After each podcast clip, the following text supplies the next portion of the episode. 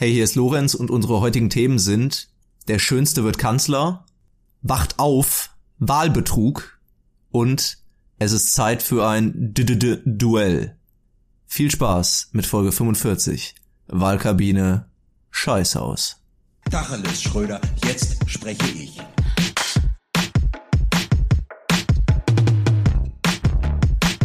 Und auch diese Woche heißen wir euch wieder herzlich willkommen zu einer niegelnagel neuen Folge Guten Tacheles mit mir, Daniel, und meinem wunderschönen, wunderhübschen Co-Host Lorenz mit der lieblichsten Stimme in ganz Deutschland. Was sage ich? Auf der ganzen Welt, in allen Welten, Lorenz. Du hast eine wunderbar schöne Stimme. Lass sie doch mal, zeig doch mal, was du hast. Vielleicht sogar die erotischste Stimme des gesamten Universums. Weißt du, was ich mich immer gefragt habe, Daniel? Warum eigentlich bisher alle Titel der Miss Universe an die Erde gegangen sind. Ich finde das eigentlich tatsächlich ein bisschen frech, dass im Prinzip alles andere übergangen wird.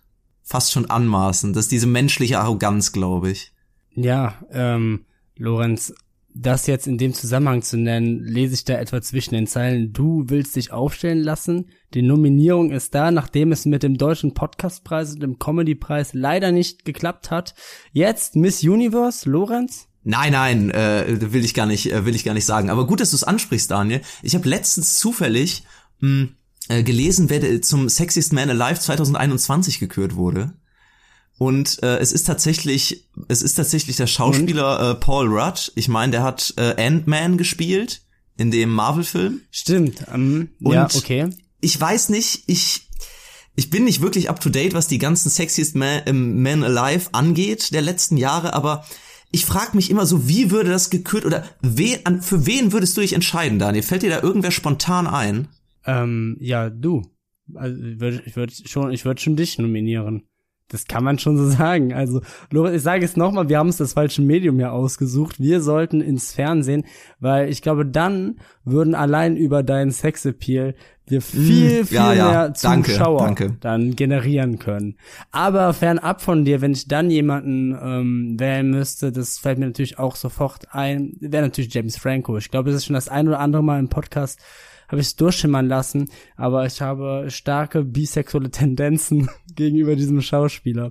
Und ich weiß nicht, also, also ich bin, ich bin ehrlich, also wenn ich, selbst wenn ich 40 Jahre verheiratet bin und ich sehe ihn irgendwo, sag ich mal in einem Café und wir unterhalten uns gut, ich, ich, ich würde meine Frau für ihn verlassen. Für James Franco? Ja.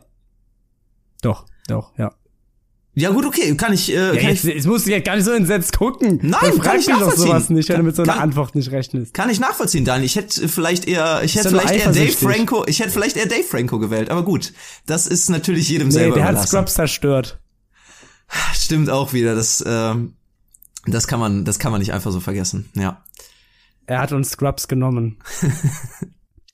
Ja, aber Lorenz, jetzt äh, drehen wir mal den Spieß um. Wen würdest du denn wählen, wenn du hier mit deiner, äh, wenn du anscheinend der allwissende Männerbegutachter bist, wenn du anscheinend objektiv sagen kannst, wer der sexiest Man alive ist, wenn dir Paul Rudd nicht mehr reicht, aber wirklich ein ausgesprochen schöner Mann ist? Äh, Gerd Schröder. Schon allein, dass, äh, dass, er, dass er namensgebend für unser, für unser Intro ist, äh, würde ich ihm einfach da den Respekt zollen. Und ich meine, der ist in seinen besten Jahren, der hat sich gut gehalten. Stimmt. Ähm, mhm. Vielleicht nicht geistig, aber durchaus körperlich. Und, äh, Und ist es egal, nicht das, worauf es ankommt? Ist es nicht das, worauf es ankommt? Vergessen wir doch einfach mal die inneren Werte, was der auf, äh, auf Twitter veranstaltet oder in seinem Podcast oder sonst wo. Kann doch eigentlich herzlich egal sein, solange er einfach noch ein gut aussehender ähm, alter Silberrücken ist. der Silberrücken. Ja, er bringt natürlich dann auch so eine, ja, so eine Moschusartige Männlichkeit mit, so eine Weltmännlichkeit. Ja, ja, natürlich. Sagen, ne? Mit äh, Coiba, Zigarre und Brioni-Anzug betritt er, betritt er den Raum und die ganze Aufmerksamkeit liegt natürlich auf ihn. Lorenz, äh, sehr, sehr gut ausgewählt. Hier auch nochmal, ähm, Herr Schröder, wenn Sie das hören, nochmal vielen, vielen lieben Dank, dass äh, Sie auch unser Intro eingesprochen haben. Sehr lieb. Ja, Gerhard Schröder hat schon so ein gewisses äh, gewisses Sexappeal. Du meintest gerade hier mit der mit der Cueva Zigarre auf jeden Fall. Ich sehe den auch in so einem in so einem weißen Leinenanzug mit Panama Hut am Strand entlang gehen mit seiner Frau. Ja. Ist äh, ist einfach ein mhm. Bild, was wirklich stimmig ist. Ja, der bringt halt einfach wieder Sexappeal zurück ins Kanzleramt. Ich meine, das ich weiß Es ist ja noch, es ist ja noch nicht, es ist ja noch nicht wirklich bestimmt, wer sein Nachfolger wird. Aber eins kann ich sagen. So heiß wird wohl keiner mehr. Ich finde, wir sollten den Bundeskanzler in Zukunft einfach danach wählen, ähnlich wie der sexiest man alive, Wie er er der schönste ist. Der schönste Deutsche. Ja, wirklich, alle reden hier über irgendwelche politischen Interessen oder welche Ziele verfolgt werden. Jetzt mal ganz im Ernst, beschränken wir uns doch einfach wirklich mal auf Oberflächlichkeiten. Wo Ja, und ich ist denn dir. bitte schön das Problem? Und dann stehen wir halt nächstes Jahr da und Wayne Carpendale ist unser Bundeskanzler. Dann ist es nun mal so. Ja. Und ich bin mir sicher, der wird seinen Job gut machen. Wayne lässt uns nicht im Auf Stich. jeden Fall. Auf jeden Fall charmant. Nicht Wayne. Wählt Wayne. First Wählt Lady Wayne Annemarie. 2024. Und damit kommen wir eigentlich direkt zum Thema, nämlich zu Wahlen. Nämlich Wahlen ist für mich auch ein wichtiger Bestandteil meines Kickoffs. Ähm, ja, also Kickoff, was in der letzten Woche passiert ist. Und hier habe ich wieder eine ganz exquisite News rausgesucht. Wir haben letztes Jahr schon drüber berichtet. Es geht um nichts Geringeres als die Wahl zum Vogel des Jahres. Und dieses Jahr, mh, was soll ich dir sagen? Ich bin entsetzt. Diese Wahl muss gefälscht sein, sage ich. Okay. Da muss irgendwas in den Wahlkabinen falsch gelaufen sein. Denn, äh, weißt du, weißt du, wer Vogel des Jahres geworden ist? Wir erinnern uns an die glorreichen äh, Tage äh, letztes Jahr. Das Rotkehlchen hat das Rennen gemacht. Wer auch sonst ein guter alter deutscher Vogel. Das Rotkehlchen, jetzt fragt man sich, wer könnte dieses Jahr das Rennen gemacht haben? Vielleicht welche von den äh, Hochplatzierten im letzten Jahr. War es vielleicht die Taube? Nee, war es nicht. War es der Zaunkönig oder die Amsel? Auch nicht. Alle haben wir sie letztes Jahr noch gesehen in den Top 10. Dieses Jahr niemand davon in Sicht, Lorenz. Aber einer, ja, der ist quasi an die Spitze geflattert. Und es ist der Wiedehopf. Der Wiedehopf ist Vogel des Jahres 2022 und Lorenz, wenn du dich jetzt fragst, wer ist denn eigentlich der Wiedehopf? Bitte. Ja, da sind, das, das stellst du genau die richtigen Fragen.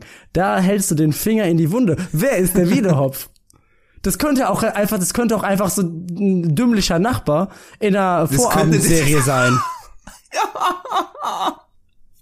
Wo dann irgendwie so immer wütend über den Gartenzaun die Faust geschüttelt wird, wenn mal wieder, weiß ich nicht, am Sonntagmorgen Rasen gemäht wird oder so der Wiederhopf. Das klingt auch wie irgendwie so eine richtige billige Biermarke. So, die man mit aufs Festival nimmt, wenn man Wiederhopf. sonst nichts hat. Die, der Wiedehopf ist vor allem auch einfach mal mit, mit einem großen Abstand ist er doch einfach mal Erster geworden. Der hat insgesamt, der Wiedehopf alleine hat 45.000 Menschen haben den gewählt, ja. Von insgesamt fast, und da frage ich mich, das ist eine höhere Wahlbeteiligung ist bei der letzten Bundestagswahl, 143.000 Menschen haben den Vogel des Jahres gewählt. Lorenz, hochbrisant. Bitte? 143.000. Ja, muss ich aber wirklich auch sagen, das äh, hätte ich echt nicht gedacht. Und da muss ich dir auch irgendwo sagen, das kann nicht mit rechten Dingen zugehen. Denn erst zum zweiten Mal, zum zweiten Mal in der Geschichte der Wahl des Vogel des Jahres ist das Ganze öffentlich ausgetragen worden. Wie gesagt, letztes Jahr nur die ganzen bekannten Vögel, jetzt auf einmal der Wiedehopf. Je, ein, ein Vogel, den niemand kennt. Lorenz, das kann nicht sein. Du hast doch auch nicht plötzlich ist dann jemand Bundeskanzler, den kein Schwein kennt. Das muss eine Person sein. Hör mal, hättest du mir, hättest du mir gesagt, öh, der Wiedehopf, das hört sich an wie so ein Vogel, den jemand erfunden hätte. Der, der, der überschatten will in der Ornithologenrunde, dass er sich gar nicht mit Vögeln auskennt. So hört sich das Ganze für mich an. Der hat über 10.000 Stimmen Abstand zum Zweitplatzierten. Also was der Wiedehopf, wen der da bezahlt hat, das ist für mich ein ganz großes Betrugs, äh, Betrugssache. Ja, ich würde einfach mal sagen, das ist das klassische Schattenkabinett. Wirklich derjenige, der aus dem Dunkeln kommt und dann plötzlich triumphiert. Mit dem Wiederhopf hat keiner gerechnet. Aber ich bin auch ehrlich, verdient hat das nicht. Denn warum konzentrieren wir uns denn nicht wirklich mal auf die, auf die Leute, die nah an uns dran sind, die Vögel, die halt wirklich in unseren Herzen und auch natürlich in unseren Gärten, in unseren Städten präsent sind, die auch einfach mal, ja, die Flagge bekennen, die auch wirklich einfach mal zeigen, dass sie hinter uns stehen. Wie zum Beispiel, ich weiß nicht, was mit der Blaumeise oder der Kohlmeise, irgendwelche kleinen niedlichen Knutschkugeln, die einfach mal das Herz der Deutschen gewinnen könnten und vielleicht auch noch mehr zur Wahl des äh, zur Wahl des Vogel des Jahres motivieren könnten. Aber da kommen sie dann wieder um die Ecke mit dem Wiederhopf. Ja, ein bisschen edgy hier. Für die Jugend muss jetzt irgendwie ein Vogel gewählt werden, den kein Mensch kennt. Ja, klar, den, der der der der ist der ist Underground, der ist Indie, ähnlich wie wir. Der Wiederhopf, der spielt nur in kleinen Clubs. Ich bin aber ehrlich, macht ihn nicht cooler. Auf Platz 4 der Feldsperling, ja? Der hätte es doch mal verdient. Der Feldsperling, wo ist er? Ich habe für ihn gewählt. Aber meine Stimme, das ist wirklich, das ist keine Erfolgsgleichheit der Stimmen mehr, Lorenz. Das ist doch quasi direkt, wo ist denn hier eigentlich so eine 5%-Hürde oder sowas bei so einer Wahl, bei der Vogel, Vogel des Jahreswahl? Wenn meine Stimme nicht mehr zählt. Und dann wird halt auch einfach das ist Marketing, diese Marketingkampagne, von dem ist auch der letzte Rotz, der wird hier beworben mit, er liebt Wärme und Insekten. Ja, super. Ich liebe Wärme und Bier. Bin ich jetzt trotzdem Vogel des Jahres nächstes Jahr? Höchstens vielleicht Schluckspecht oder sowas. Was muss man denn heute noch, was, wie tief ist denn der Standard gesunken, damit man Vogel des Jahres wird? Diese Veranstaltung ist in ihrem zweiten Jahr und ich rufe schon öffentlich dazu auf. Boykott. Nee, ich finde wirklich, also da, das, das ist wirklich so eine Situation, wo die eigene Stimme einfach nicht mehr zählt. Vor allen Dingen, was willst du denn eigentlich auch aus dem Wiederhopf machen? Wenn du doch schon hier den Vogel des Jahres kürzt, dann muss ja auch irgendwas kommen, weiß ich nicht. Äh, Sammeltassen, Frisbees, T-Shirts. Aber wer läuft denn bitte schön mit einem Wiederhopf vorne auf der Brust rum? Das macht doch kein Mensch freiwillig. Und weißt du warum? Weil den keiner kennt. Ich laufe doch auch nicht mit irgendeinem x-beliebigen Menschen, den ich in der Stadt getroffen habe, den lasse ich mir auch nicht auf mein T-Shirt abdrucken. Der wird kein Bürgermeister, aber der Wiederhopf, der wird plötzlich Vogel des Jahres. Ist klar. Genau. Und da will mir noch mal einer sagen, das hätte nichts mit Wahlbetrug zu tun. Weiß ich nicht, Lorenz. Ja, ich weiß nicht, vielleicht wird da irgendwie auch noch so ein mega großer Skandal aufgedeckt, aber ich möchte jetzt auch nicht mehr nicht mehr viel Worte über den äh, Wiederhopf verlieren, denn äh, das ist, ist vielleicht auch besser wert. so, Lorenz, denn der hat ja eine ganz schön starke Community, wie das aussieht. Und ich möchte wirklich nicht die Wiederhopf-Community ähm, gegen unseren Podcast aufbringen. Ich glaube, das wäre unser Untergang. Die Wiederhopfer. Wir haben ja schon die Falkner damals mal in unseren frühen Folgen gegen uns aufgebracht, weil wir behauptet haben, dass alle Falkner Arschlöcher wären. Und ich glaube, so ist es auch mit den Wiederhopf-Supportern. Genau. Der naja, Bader. Ähm, ich ich habe Angst, ich glaube, das ist auch so eine wirkliche, so eine, so eine Parallelgesellschaft, so ähnlich Bandenkriminalität. So in manche, in manche Frankfurter Viertel traut sich die Polizei nicht rein, weil da nur Wiederhopf-Supporter wohnen. Im Prinzip gesetzfreie Zone. Mhm.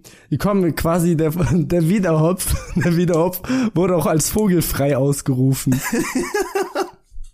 International, der wird von der, äh, der wird von der internationalen Polizei, wird der gesucht. Und den finden sie nicht, der ist nämlich überregional tätig, ist nämlich ein Zugvogel. Wenn es denn hier zu kalt wird, und so steht es ja auch schon in seinem Steck, in seinem Steckbrief, er liebt Wärme, zieht er in den Süden. Und da finden sie ihn nicht mehr. Da gilt nicht mehr das deutsche Recht. Das ist natürlich auch mal wieder typisch, ne? Sobald irgendwie ein Konflikt oder ein Problem auftritt, geh, fliegt er einfach weg. Das ist so wirklich so ein pubertäres Verhalten. So wenn ich wenn ich wenn ich beleidigt bin, dann springe ich auf und schlag, schlag die Tür zu und renn die Treppe hoch. Also das kann ja nun wirklich jeder. Naja, Nee, der Wiederhopf, der hat wirklich, ähm, der hat wirklich keine Berechtigung. Äh, streich den, streich den von der bedrohten Liste oder sowas, knall ihn ab.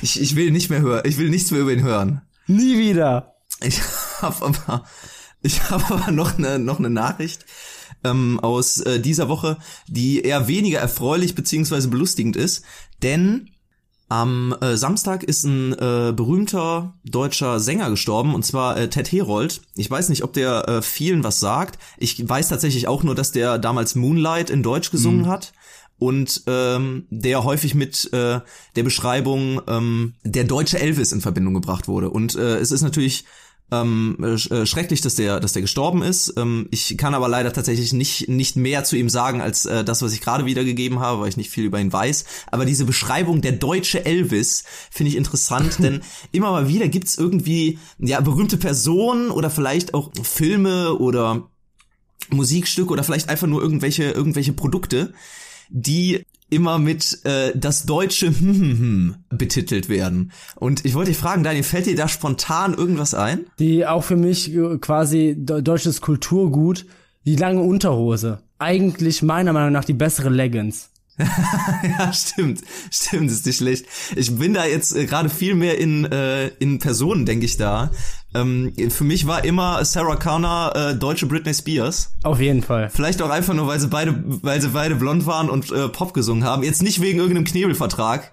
Ich äh, weiß jetzt nicht, ob Sarah Connor da irgendwie in Schwierigkeiten ist. Ich hoffe nicht. Wenn doch, halte durch. Aber äh, ich finde, äh, Galileo war für mich immer äh, das äh, die deutsche Version von Super Size Me von der McDonald's äh, von der McDonald's äh, Doku, wo der Typ einen Monat lang McDonald's frisst, nur dass es halt hier Jumbo Schreiner ist und es nicht im Namen der Wissenschaft oder Gesundheit getan hat, sondern einfach weil er Spaß an der Freude hatte. Ja, und das alles können wir eigentlich unter das äh, große Thema deutsche Leitkultur eigentlich fassen. Ich meine, das gehört ja noch dazu, Deutscher zu sein, sich gegenseitig die Hand zu geben, sich noch Halle zu sagen und zu Helene Fischer zu beten. Helene Fischer ist die deutsche Celine Dion. Boah. Ich finde, es geht hier ganz, ganz gefährlich in so eine deutsche, in so eine Richtung, die deutsche Sendung.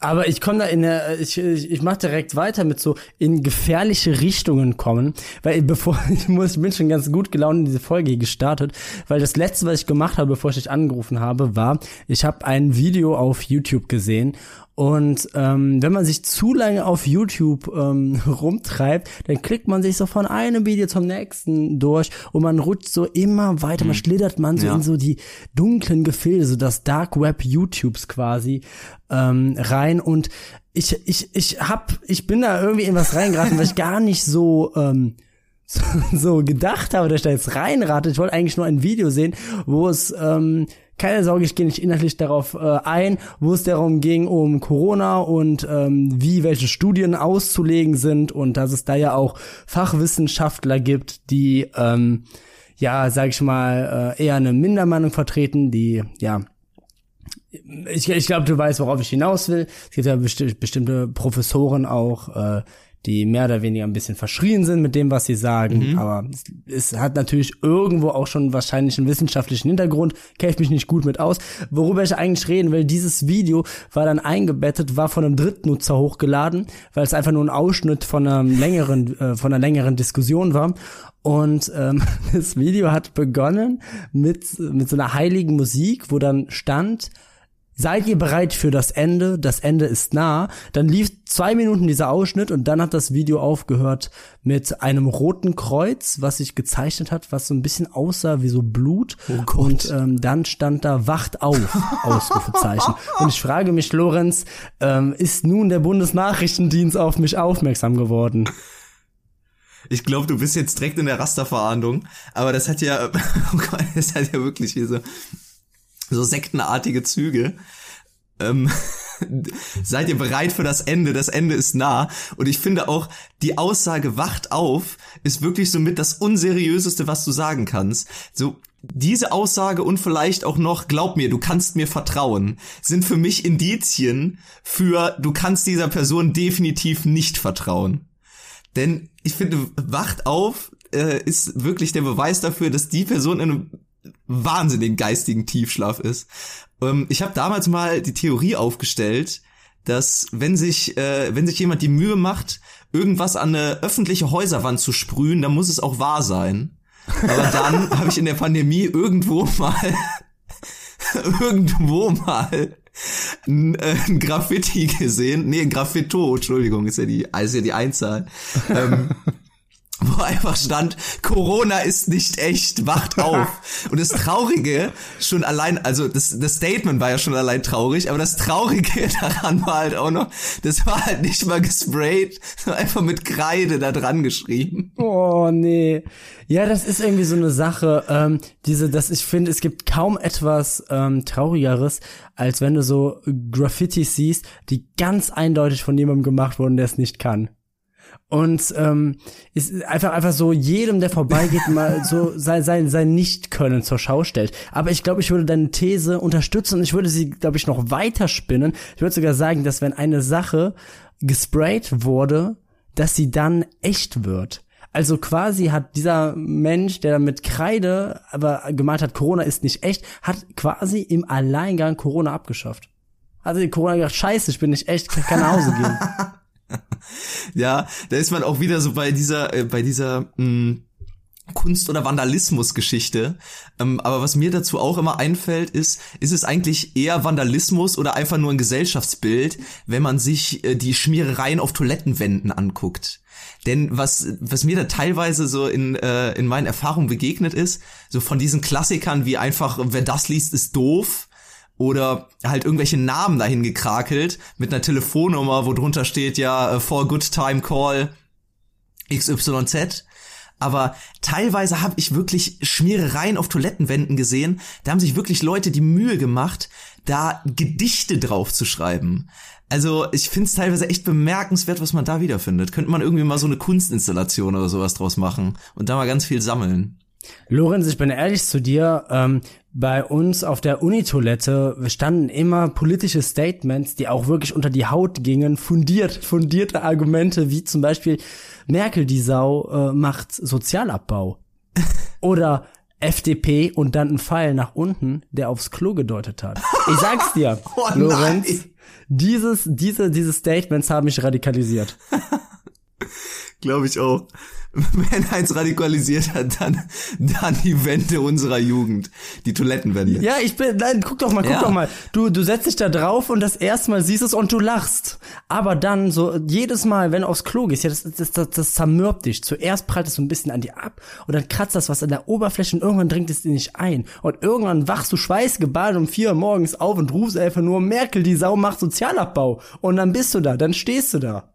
Ich glaube, es liegt auch einfach daran, das ist so eine ähm, Überrumpelungssituation, denn du bist du bist da und denkst vielleicht erstmal so, ja, das ist äh, hier irgendwie so, das ist ein fremder Raum und ähm, hier gehe ich eigentlich nur hin, um meine Notdurft zu verrichten und ich lasse hier gar nichts an mich ran, weil auch im Prinzip alles unhygienisch ist. Aber das ist ein wahnsinnig fragiler Moment, finde ich, wenn du auf Toilette bist. So, du bist du bist du bist für dich allein und natürlich auch irgendwie in gewisser Weise verletzlich, denn was ist privater im Prinzip als der Toilettengang? Und genau da treffen sie dich nämlich, an deiner verletzlichsten Stelle, wo du nicht damit rechnest, so, hier möchte ich allein sein, hier bin ich für mich in meiner Gedankenwelt und dann steht im Prinzip äh, vor dir ähm, in, in, in großen schwarzen Eddinglettern, alle wollen dasselbe, Bullen in die Elbe.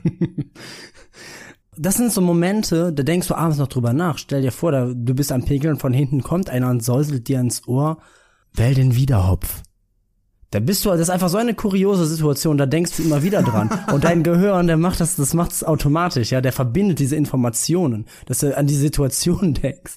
Und dann halt auch sofort wieder ein Wiederhopf. Und ich glaube, damit haben wir auch schon fast die Lösung warum der Wiederhauptvogel des Jahres geworden ist. Weil ich kann mir nicht vorstellen, dass dieser Vogel jemand anders im Gedächtnis geblieben ist, als genau über solche linken Touren. Ja, wahrscheinlich. Ich glaube, die ich glaube, die Wählerschaft des Wiederhoffs, die wurde definitiv durch äh, öffentliche Toilettenwände radikalisiert. Ich glaube aber, vielleicht sollten wir da einfach mal entgegenwirken und ähm, wählt, wählt Wayne auf äh, sämtliche, sämtliche Toilettenwände schmieren. genau. Oder einfach, oder einfach ein Misstrauensvotum gegen den Wiederhopf anstiften. Auf Toilettenwänden. Wird von seinem Amt enthoben. Unehrenhaft entlassen. Und irgendwann ist er dann völlig in Ungnade gefallen. Keiner nimmt ihn mehr irgendwie für voll. Er treibt dann sein Unwesen auf Twitter, ähnlich wie Gerhard Schröder, und wird dann im Prinzip nicht mehr für seine politischen Statements oder so, sondern nur noch für sein Aussehen geschätzt. Und man erinnert sich irgendwie so leicht verklärt, romantisiert daran zurück, dass er ja eigentlich mal ein großer Vogel war, damals, 2021. Mm, Ja, wo wir jetzt aber in dieser ganzen ähm, Schwurbler-Richtung sind, eine News hätte ich da noch und die hat mich vor ein gewisses Dilemma ähm, gestellt, denn wir stehen ja mit unserem Kickoff dafür, dass wir vor allem solche ein bisschen blöden, nischigen News ähm, bringen wollen, ja. Und dieses Mal hat es, gibt's eine sehr, sehr, sehr dumme News, die es aber in die Mainstream-Medien geschafft hat. Und da habe ich mich gefragt, kann ich das trotzdem hier bringen, obwohl selbst die Tagesschau davon berichtet hat? Bin ich dann auch Mainstream? Und ich habe mir gedacht, das ist eine so dumme News, doch, die muss ich reinbringen. Denn in Österreich, die Inzidenzen sind sehr, sehr hoch und äh, die Leute sehr, sehr dumm. Und ähm, die greifen nun wirklich nach jedem denkbaren Strohhalm, außer natürlich dem offensichtlichsten, nämlich sich impfen lassen. Und haben sich gesagt, ja, woran fehlt es uns hier nicht in Österreich an ähm, Weidefläche? Und wo Weidefläche ist, das weißt du, Lorenz, da sind auch Pferde nicht weit. Und Pferde, das sind ja auch nicht unbedingt, unbedingt okay. die saubersten Tiere. Die kriegen auch schon mal Würmer und all so ein Gesocks und da braucht's Wurmkuren. Und letztendlich mhm. ist ja auch Corona eigentlich, wenn man es mal runterbricht, nichts anderes als ein Parasit, ne? Also nichts anderes, was irgendwie in uns rumkreucht und fleucht. Und warum kann man das da nicht einfach so übertragen? Es gibt einige, einige Politiker in Österreich, die, die schwören drauf, die haben die Wurmkur genommen und ähm, ja, jetzt geht's ihnen wieder gut. Das Problem ist, dass natürlich diese Wurmkuren für Pferde eben für Pferde sind und nicht für Menschen, was halt bedeutet, ähm, dass das halt für ein 600 Kilogramm schweres Säugetier ausgerichtet ist und nicht für einen 80 Kilogramm schweren Mann. Was wohl jetzt auch noch, ich sag mal, die Intensivstationen sind ja eh schon echt überfüllt, aber nun kommen auch noch Leute dazu, die sich vergiftet haben an Pferdewurmkuren. Und Lorenz, das ist für mich eine so dumme News, die muss ich einfach nur noch mal so wiedergeben. Da folgt auch kein Witz oder sonst was, weil diese Geschichte an sich ist halt eigentlich einfach schon Realsatire, die ist die Pointe an sich selber. Ja, ich glaube auch, da muss man eigentlich nichts mehr zu sagen. Mir fällt da eigentlich nur noch äh, Ketamin ein, was glaube ich auch ursprünglich ein Pferdeberuhigungsmittel ist. Was der ähm, Konsum mit Menschen macht, sieht man glaube ich äh, jedes Wochenende im Berghain. Also ähm, ich glaube, da müssen wir eigentlich nichts mehr zu sagen. Lorenz, hast du noch ein Thema für den Kickoff? Ansonsten würde ich einfach mal in den privaten Teil übergehen. Nee, wir können äh, gerne weiter in den privaten Teil übergehen und äh, ich würde äh, einfach mal so frei sein und äh, direkt starten. Mach das. Und es trug sich tatsächlich dieses, dieses Wochenende trug es sich zu, dass ich mit ähm, einer kleineren Gruppe in einer, ja, wie sage ich das am besten? Es war eigentlich war es in, in gewisser Weise eine Tagungsstätte, aber es hatte es, es, es hatte eigentlich eher es hatte eigentlich eher Jugendherbergencharakter. Also wir waren aus einem offiziellen Grund da. Wir haben jetzt äh, uns nicht einfach äh, zu zehnt in einen Bus gesetzt und uns äh, und uns irgendwo vollgesoffen, sondern wir waren aus einem offiziellen Grund da. Aber darum geht es eigentlich gar nicht. Es geht mir eigentlich mehr um das Ambiente, denn dieses gesamte Wochenende fühlte sich für mich wirklich an wie Klassenfahrt vor 15 Jahren oder so. Mhm. Denn ich kam an diesem Ort an, ich musste zum Glück nicht mit dem Bus hinfahren, wie es früher natürlich der Fall gewesen wäre, sondern ich bin mit dem Auto selber hingefahren. Aber natürlich, wie das immer bei solchen Orten so ist, die sind am Arsch der Heide. Sprich, ich bin erstmal anderthalb Stunden dahin gefahren, natürlich auch noch mit Stau, weil es ja um am Freitagnachmittag um 16 Uhr losgehen musste. Man hätte sich keine bessere Abfahrtszeit ausdenken können. Und dann kam man da an, es war alles entweder voll von äh, Kindern oder von Rentnergruppen. Man äh, hat dann da an so einer kleinen Rezeption eingecheckt, eingecheckt die im Prinzip äh, so groß war wie eine Kinokasse hat dann hat dann da einen, einen Schlüssel bekommen und das erste, woran ich denken musste, als ich mein äh, Zimmer für die zwei äh, für die zwei Tage betreten habe, war hier riecht's wie bei Oma. Wirklich, es war so ein penetranter so ein penetranter Geruch nach, ich weiß nicht, Kölnisch Wasser oder irgendeinem Altherren- oder Altfrauenparfum. Und äh, es sah halt wirklich original aus, als wäre diese Jugendherberge das letzte Mal irgendwie so 1970 umgestaltet worden. Und es zog sich dann fort. Es gab natürlich auch Verpflegung und wir kennen es alle, glaube ich, aus Kindertagen ähm, ich weiß nicht genau, was es ist, aber auf jeder Klassenfahrt, glaube ich, in der, auf der ich jemals war, stand beim Frühstück, bei jedem Mittagessen so eine Nirosta-Kanne auf dem Frühstückstisch und da drin befand sich roter Tee. Ich meine, es war Früchtetee und der war schon immer ekelhaft. Und natürlich gab es den auch da. Und es hat mich immer wahnsinnig aus der Fassung gebracht. Denn schon früher, als Kind, konnte ich nicht verstehen, wie man überhaupt Tee trinken konnte. Und es recht nicht diesen Tee. Es gab auch nichts anderes. Du musstest für Wasser bezahlen. Die hatten da nicht einfach irgendwie Leitungswasser oder so. Da gab es einen Kühlschrank mit Cola, mit Fanta und auch mit Mineralwasser. Aber dafür musstest du extra bezahlen. Sonst musstest du nur diesen ekelhaften roten Tee trinken. Ja, und dann ging es dann natürlich los. Im Prinzip war es ein Wochenende geprägt von Kennenlernen, Spielen und Sitzkreisen. Aber im Endeffekt hat es doch tatsächlich recht viel Spaß gemacht. Und ich wollte dich fragen, Daniel, teil einfach mal deine Gedanken äh, von Klassenfahrt mit mir. Ich äh, habe das Gefühl, ich, ähm, ich bin da wirklich nicht der Einzige, der sich da bestimmt in, in seine Jugend äh, zurückversetzt fühlt. Ja, ich meine natürlich Klassenfahrten, wir alle haben sie mal mitgemacht und ganz typisch eine Klassenfahrt für mich. Halt aber auch als erstes mal, ich spreche jetzt auch vor allem von so Klassenfahrten, die man so in der Grundschule gemacht hat, bis sagen wir so zu einer achten Klasse. Also nicht mehr irgendwie dann so Oberstufenfahrt, ja, genau. Abschlussfahrt, irgendwie sowas. Und für diese Fahrten ist für mich ganz typisch, dass sie halt auch grundsätzlich an so Orte gehen, wie so Maria Lach oder so. So, so richtige, so, so ja, richtige ja. Rentnerorte. So, die, die 2000 Einwohner haben und nur komplett von irgendwelchen Wallf Wallfahrt, also Wallfahrtsziele sind, von Tourismus leben. Also es ist so ganz, ganz merkwürdige Ziele, wo du denkst, also hier will wirklich absolut kein junger Mensch hin. Ähm, und dann, ja, es, es ist natürlich immer eine sehr spannende Zeit für mich. Ich glaube, da gibt's so zwei Lager, Leute, die die ganze Fahrt hassen und Leute wie mich, die das lieben. Wo sowohl die Busfahrt schon zum Erlebnis dazugehört. Und ähm, da quasi für mich eigentlich schon, das schon immer anfängt, weil was kannst du dir Besseres vorstellen, als jetzt einfach mal mit deinen ganzen Freunden, die du halt jeden Tag in der Schule siehst, nun endlich mal eine große Übernachtungsparty quasi zu machen und in einem solchen über, äh, überschwänglichen in einem solchen jugendlichen Übermut dann einfach die ersten Sachen ausprobiert werden, wie die ganze Nacht wach bleiben, dann total übermüdet am nächsten Tag aufstehen, aber man ist ja erst zwölf und kennt das nicht und irgendeiner fängt dann gegen ein Uhr mittags an zu weinen. ähm, für mich auch ein großes Thema, damals immer gewesen, ich habe schon mal angesprochen, Hochbetten, weil solche äh, Hostels leben natürlich, ich glaube, da, nur wegen denen gibt es die Hochbettkultur und ich habe mich immer ähm, bis heute hin nehme ich immer den unteren Platz am Fenster. Die Begründung, findige Hörer unseres Podcasts kennen sie.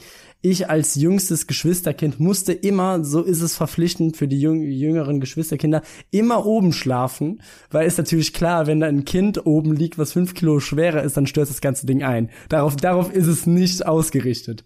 Da haben die Leute nicht dran gedacht. Das ist irgendwie so eine ungeschriebene Familienregel, dass das jüngste Kind immer oben schlafen muss. Und deshalb war es für mich quasi die Blanko-Ermächtigung zum unten schlafen, weil äh, damit bist du halt quasi wie so ein Linkshänder oder sowas. Du bist halt so eine Minderheit, bist du du bist eine Minderheit und damit äh, kannst du eigentlich immer deinen Wunsch erfüllen. Dann natürlich das grandiose ähm, Hostelessen, was morgens meistens halt einfach Tee ist, der aber schon wieder kalt geworden ist. Wie du schon sagst, hat man eine bahnbrechende Auswahl zwischen Minze oder Früchtetee, der wie gesagt beide, wo die, wo die, wo die Messma Beutel auch wirklich einfach mal 15 Minuten zu lange drin geschwommen haben.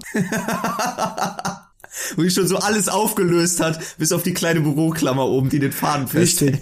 Und dann muss natürlich das auch alles immer, alle Ausflüge, die gemacht werden, müssen natürlich immer einen Lernzweck haben. Das heißt in Deutschland irgendwas mit dem Zweiten Weltkrieg. Irgendein Bunker, irgend, also ja. keine Ahnung, irgendwas ja. in die Richtung, in, in, in Zweiter Weltkriegsmuseum oder, keine Ahnung, das Geburtshaus von Goebbels oder, keine Ahnung, irgendwie sowas wird dann wieder angesehen. Ich, ich habe immer nur, die, die ganzen Nachbarklassen sind immer in Freizeitparks gefahren und wir sind dann immer nach Maria Lach oder nach Blankenheim oder sowas gefahren und den ganzen Tag bestand einfach nur daraus, von einem Museum ins nächste zu gehen. Und dann, wenn irgendwie ein bisschen Freizeit war, dann war das Größte, was man machen konnte, ins Hallenbad gehen. Und Hallenbad ist einfach scheiße. Vor allem, wenn man so zwölf ist. ist einfach scheiße, so ein Hallenbad.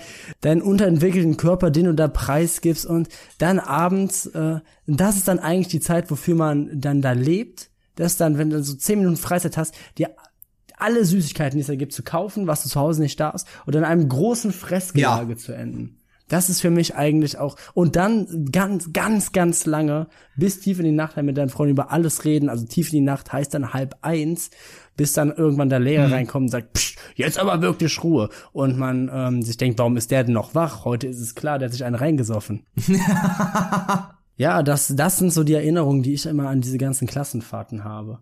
Ja, Dani, du bringst mir gerade wirklich bei, mich äh, tatsächlich an die an die vielen guten Erinnerungen ähm, zurückzuerinnern, die ich an äh, Klassenfahrten habe. Ich habe mich äh, gerade halt eigentlich nur über Geruch und über äh, Tee aufgeregt, obwohl es äh, auch trotzdem ein schönes Wochenende war natürlich, denn äh, ich sag mal so, Tee und Geruch sind eigentlich recht nebensächlich. Aber ja, äh, es gab auch ziemlich viele schöne Momente auf Klassenfahrten. Vor allen Dingen natürlich das Interessanteste, hast du ja im Prinzip gesagt, ist die Übernachtung oder die Nacht. Denn so im Alter von, ich weiß nicht, so zehn, wird sich dann natürlich mit Süßigkeiten eingedeckt und Energy Drink. Die verbotene Frucht wird dann wird dann heimlich aufs, Zim äh, aufs Zimmer geschmuggelt und dann äh, nippen im Prinzip äh, drei äh, drei Jugendliche an einer Dose und ähm, bleiben dann wie du schon gesagt hast die äh, halbe Nacht auf und man schleicht sich aus dem Zimmer raus oder ähm, weiß ich nicht versteckt sich vor dem Lehrer weil man eigentlich schon im Bett liegen müsste und was auch immer dazugehört hat zu einer Klassenfahrt, zumindest bei uns war es so, war eine Nachtwanderung. Stimmt, ja. Und das Prinzip Nachtwanderung, das Prinzip Nachtwanderung hat sich mir nie erschlossen. Denn bis auf die Bewegung, die du natürlich hast beim Spazierengehen, du siehst halt nichts. So, es ist wirklich dunkel wie in einem Bärenarsch. So, du kannst die Hand vor Augen nicht sehen und immer irgendein pseudolustiger Referendar oder so hat sich dann 50 Meter weiter hinter einem Baum versteckt und dachte, es wäre mega lustig, alle zu erschrecken. Ich bin aber, ich, natürlich, wenn man es so runterbricht, hast du absolut recht. Aber für mich war Nachtwanderung immer das Größte auf der Welt. Und das sollte sich auch gar nicht negativ anhören. Wirklich? Weil alles, ja, weil auch alles, was damit, auch mit so einer, einfach mit so einer, kindlichen Neue gemacht und alles irgendwie neu und weiß man ist jetzt mittlerweile bei all diesen Sachen so ein bisschen verklärt. Man ist schon tausendmal irgendwie viel zu lange aufgeblieben, hat eine Nacht durchgemacht und das ist alles nichts Besonderes mehr, ne? Aber damals war es das eben noch und es hat einen immer so eine untergründige Spannung und halt eben diese Neugierde halt eben so getrieben und das sind, das sind eigentlich so die Sachen, an die ich größtenteils zurückdenke und halt einfach das ganze Wochenende quasi oder eine ganze Woche hast du keine Schule sondern verbringst ja einfach mit deinen Freunden und mhm. ähm, also ich ganz im Ernst, ich würde gerne mal auf Klassenfahrt fahren. dieses dieses Klassenfahrtsgefühl. Diese, diese freudige Nervosität, die in der Luft liegt. Und irgendeiner, irgendeiner kotzt ja. immer. Irgendeiner kotzt immer halt, aber da noch nicht wegen ja. Alkohol. irgendeiner kotzt immer, muss dann so am ersten Abend nee. auch schon wieder abgeholt werden. Das ist aber auch kein weiteres Problem, weil die Klassenfahrt ja eh nicht weiter als eine Stunde entfernt ist, der Ort. Ja, einer wird immer abgeholt oder kotzt schon im Bus. Das sind meistens die Kinder, die dann immer vorne sitzen mussten, weil sie, weil ihnen im Bus schlecht wurde. Aber ja. ja, Daniel, du hast recht, trotz meiner Kritik ähm, konzentriere ich mich, glaube ich, viel zu sehr auf die negativen Dinge. Ich glaube, ich bin da ein bisschen pessimistisch, was meinen Rückblick angeht man hat sich halt einfach auf diesen Trip gefreut, selbst wenn es einfach nur in die Sackeifel ging. Man hatte schulfrei und es war einfach was Neues und ja, ich ich will dem gar nicht äh, ich will dem gar nicht so viel absprechen. Ich glaube, ich bin mir sehr sicher, dass ich damals an Klassenfahrten ziemlich viel Spaß hatte. Ich glaube, ich bin da einfach gerade ein bisschen zu hart äh, mit dem ins äh, ins Gericht gegangen und deswegen stelle ich mein meine Woche unter das Motto Ausflug mit Freunden. Ja, zu meiner privaten Woche kann ich äh, vielleicht sagen, ich will es gar nicht so lang fassen. Ich habe ja letzte Woche schon relativ lange über meinen Umzug geredet. Jetzt ist der quasi vollbracht, der größte Akt ist geschehen. Du siehst es auch an meinem Hintergrund, es ist an einem ganz, ganz anderen Ort nun. Ähm, und ich bin einfach froh, dass ich es so geschafft habe. Ja, stimmt. Nächste Woche stehen noch ein paar Sachen an. Der ganze Kleinscheiß, der so anfällt. Aber ich würde sagen, 90 Prozent ist nun getan. Und ähm, eine Sache, die ich so auch schon wieder komplett vergessen hatte, ähm, sind das so diese ganzen First Steps, ähm, die man so hat, wenn man in eine neue Gegend zieht. Und das passt vielleicht ganz gut zu ja. dem, was du irgendwie, was ja. ich auch gesagt habe, so irgendwie nochmal so dieses, so dieses Gefühl von ersten Malen so haben. Und das habe ich gerade mal wirklich ganz stark zurückerinnert. Einfach nicht wissen, wo der nächste Supermarkt ist oder nicht wissen, wo die nächste Station ist und äh, an die falschen Orte fahren. Das ist bei mir quasi jetzt an der Tagesordnung. Dann ähm, du kennst dich irgendwie, du wachst auf und bist in einer ungewohnten Umgebung. Du hast einfach, du weißt selbst nicht genau, wo irgendwie was steht und es ist alles irgendwie ist auch merkwürdig, wenn, selbst wenn du zurückkommst, das ist jetzt irgendwie ganz traurig, aber es ist irgendwie merkwürdig, dass du denkst, du stehst dann da und jetzt langsam kriegst du wirklich die Realisierung ein, du bist hier irgendwo anders. Und ähm, hier sich nochmal mhm, auch so ein ja. soziales Umfeld neu aufzubauen und ähm, quasi die ganzen Entdeckungen zu machen, die man das letzte Mal vor vier, fünf Jahren gemacht hat, ist halt irgendwie für mich einfach irgendwie spannend, also wirklich in einem rein positiven Sinne irgendwie konnotiert. Es ist halt irgendwie, ja, genau das, was ich eben versucht habe zu beschreiben. So eine, so eine Neugierde, so eine positive Spannung, allerdings auch irgendwie so gepaart mit so einer kleinen Unsicherheit. Und es ist irgendwie einfach schön, nochmal irgendwie so zu erleben. Ja, ich merke, Daniel, bei dir schlummert wirklich so ein richtiger Entdeckergeist. Ähm, ich weiß genau, was du meinst. Ich bin ja auch äh, schon, als wir den äh, Podcast hier produziert haben, ähm, umgezogen und es ist halt erstens natürlich ein äh, räumliches, also selbst in der Wohnung selbst ein anderes Erlebnis, denn du hast so eine gewisse andere Ordnungsstruktur, alles steht nicht mehr so wirklich an seinem Platz. Du musst dich ein bisschen umorientieren, musst dich ein bisschen umstellen und ja, kriegst so eine gewisse andere Struktur da rein, aber natürlich auch außerhalb.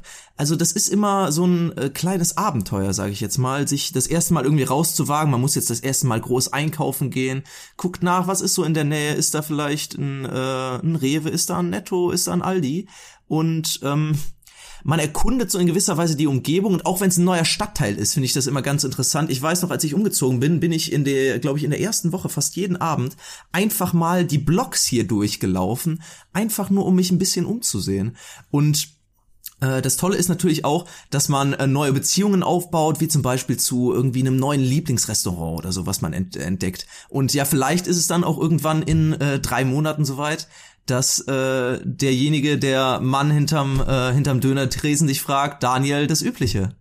Das sind halt so die kleinen Dinge, die dann äh, das Fremde dann irgendwie mh, zur, zur, zur, neuen, äh, zur neuen Heimat, zum neuen Zuhause machen.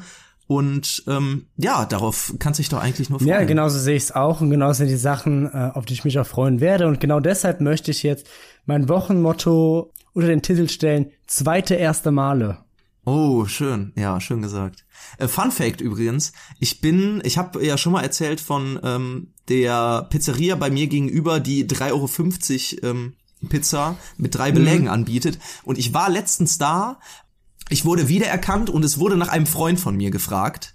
Ähm, man kannte noch nicht meine Bestellung, aber ich glaube, das ist wirklich der erste Schritt in Richtung Legendenstatus. Ich glaube wirklich, wenn ich da im nächsten Monat hingehe und die mich fragen, Lorenz das Übliche und ich sage aus voller Inbrunst ja, dann habe ich wirklich alles geschafft, was ich jemals im Leben wollte. Dann kann ich wirklich mit einem Lächeln abtreten, den Löffel abgeben und einfach grinsen ins Grab fallen. Das ist, ist mir halt alles egal. die offizielle Genehmigung, dich Einheimischer nennen zu dürfen. Dann bist du angekommen.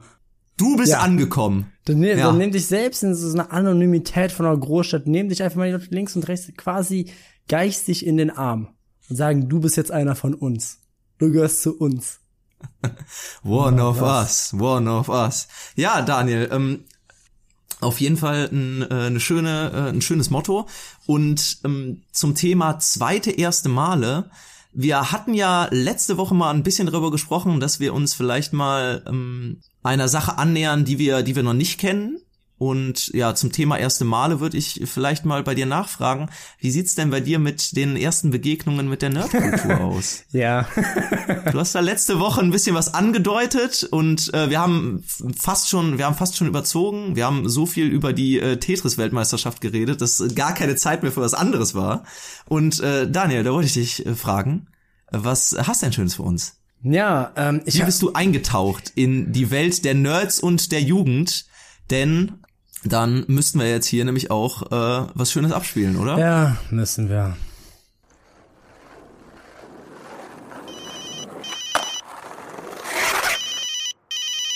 Jo, Mann, was läuft? Ich sag's dir, guten Tacheles. Hey, Dicker, wer bist du? Klappe zu, nimm mal Nachhilfe im Coolsein und zieh dir das Jugendmagazin rein. Breakdance. Baden. Alkopops. Rock your body. Ja, ähm, Lorenz, wie bin ich abgetaucht? Äh, wo habe ich meine Recherchen betrieben? Ich habe mir das ähm, Gebiet Trading Card Games ausgesucht denn ich bin ein ganz, ich bin ein ganz Oh. großer Fan von jeglichen Pack-Openings, von jeglichen, wenn das Karten sind, die schimmern, die eine besondere Rarität haben und die dann auch noch gut gegradet werden und dann, und dann noch für teuer Geld verkauft werden, da bin ich ein Fan von alles daran. Da ist irgendwie so, ich weiß nicht, was da in mir hochkommt, so eine Art, so eine kleine Elster, die so alles, was funkelt und wertvoll ist, einfach an sich reichen, reißen will. so ein, so quasi, das ist so meine, meine Münzsammlung oder meine Briefmarkensammlung sind Trading Cards. Und letztes Jahr war der große Pokémon-Karten-Hype, aber ähm, ich äh, fühle mich viel heimischer bei Yu-Gi-Oh! Karten.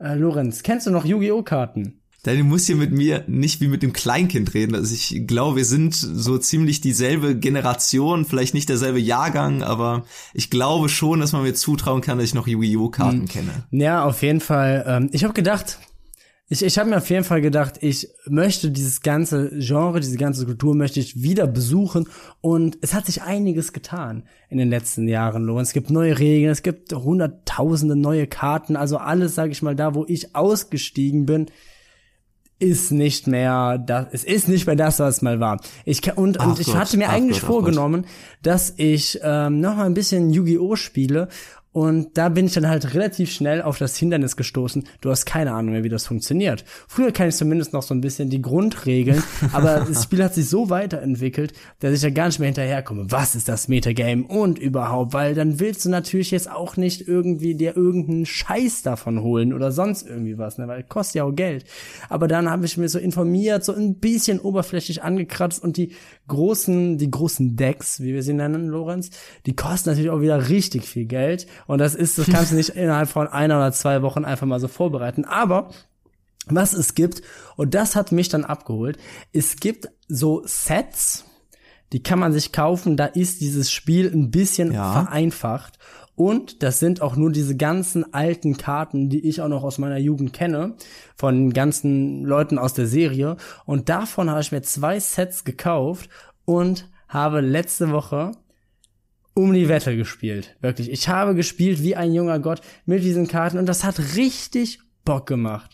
Es hat richtig Laune gemacht. Wir haben es noch so ein bisschen angepasst, wir haben so ein bisschen ein paar Karten ausgetauscht, wir haben nochmal im Keller geguckt, was wir da haben und nochmal ein bisschen gelesen, damit beschäftigt und es war einfach richtig geil. Dann einfach, einfach ein paar Spiele gemacht und es, es hat einfach gut geklappt. Wir haben dann noch so ein bisschen mehr so, äh, so ein paar extra Regeln hinzugefügt und einfach so diese, es waren keine Turnierregeln oder sonst irgendwie was, aber einfach mal drauf losgespielt und ich muss sagen, es war sehr, sehr witzig. Ich habe mich richtig aufgehoben gefühlt und ich glaube, es geht sogar so weit, dass wenn die Corona-Zahlen es zulassen, dass ich hier einfach mal, einfach mal vielleicht so, so einen Store mal besuche. Einfach mal gucke, mal wenn über die Schulter gucke, wenn so ein Turnier stattfindet oder sowas. Vielleicht melde ich mich auch selber an. Wer weiß. Das finde ich wirklich klasse, Daniel, wenn du da einfach wirklich mal an so einem Tournament teilnehmen würdest. Ja, ich bin wirklich richtig selig, dass du hier freudestrahlend davon berichtest, dass du dich mit den Freunden zusammengesetzt hast und ihr wirklich gespielt habt. Finde ich echt klasse. Ja, und natürlich, dass dann auch noch ähm, der nostalgische Faktor dazu kommt und dass alles Karten sind, die du noch aus deiner Jugend kennst. Ich bin mir tatsächlich gar nicht mehr sicher, was es damals bei uns alles gab. Ich erinnere mich nur noch an eine legendäre Karte. Es war der weiße Drache mit eiskaltem Blick. Daniel, gibt's die noch? OG. OG, ja, den gibt es noch und der hat sogar Support gekriegt, Lorenz. Oh, ah, Aber- Zucker, Zucker. Da bin ich, da bin ich glücklich. Aber Lorenz, mehr zum weißen Drachen mit eiskaltem Blick vielleicht nächste Woche, denn wenn ich auf die Zeit schaue, dann sehe ich vor allem, dass sie schon etwas fortgeschritten ist.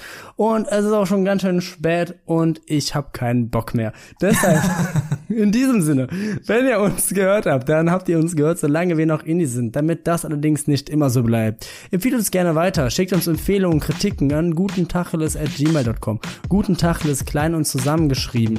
Und es tut mir leid, dass ich das jetzt so abrupt machen muss. Lorenz, ich hundemüde bin ich. Ich hatte schon so die leise, die, die leise Hoffnung, dass ich das auf nächste Woche verschieben kann, dieses Thema. Aber da hast du mich wieder dran gekriegt. Ja, wir müssen ja auch einfach mal die Leute bei der Stange halten und äh, wir haben schon den Schlusssatz gesagt, deswegen Zeit für ein letztes Wort ist äh, diese Woche nicht. Deswegen verabschieden wir uns jetzt und Reichen wir nächste Woche nach. In der nächsten Folge Guten Tacheles. guten Tacheles kürt die attraktivsten Bundeskanzlerinnen und Bundeskanzler der BRD und ihre Wahlsprüche in aufsteigender Reihenfolge. Warte, dafür brauche ich noch ein bisschen Ambiente. Oh ja, das ist gut. Ludwig Erhard, Erfolg und Erfahrung. Konrad Adenauer. Freiheit, Geilheit, Frieden. Kurt Georg Kiesinger, CDU in Bund und Land, attraktiv und anerkannt. Helmut Kohl, damit es geiler aufwärts geht. Helmut Schmidt, Sie können etwas für Ihr Land tun. Geben Sie Ihre Stimme meinem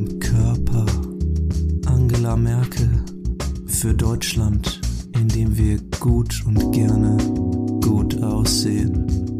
Willy Brandt, wir haben die richtigen Männer. Gerhard Schröder, Schönheit gerecht verteilen. Das ist die Politik der Mitte.